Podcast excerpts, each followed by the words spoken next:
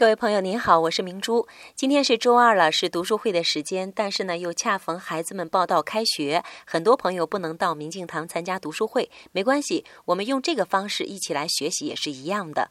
近段时间啊，身边有很多的朋友到寺院里边去潜心礼佛、皈依三宝。我们一起探讨的时候，发现有些朋友对于佛教的皈依有片面的认识。今天刚好看到了西阮荣博堪布对于皈依的开示，我们就一起来学习一下吧。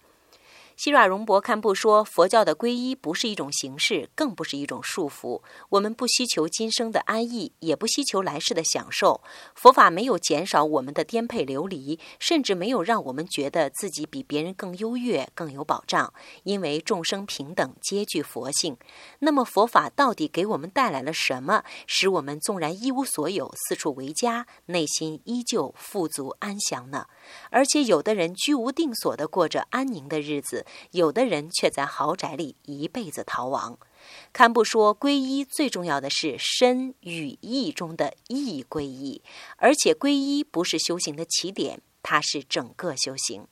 今天，请您回复“皈依”两个字，皈依给您看完整的开始内容。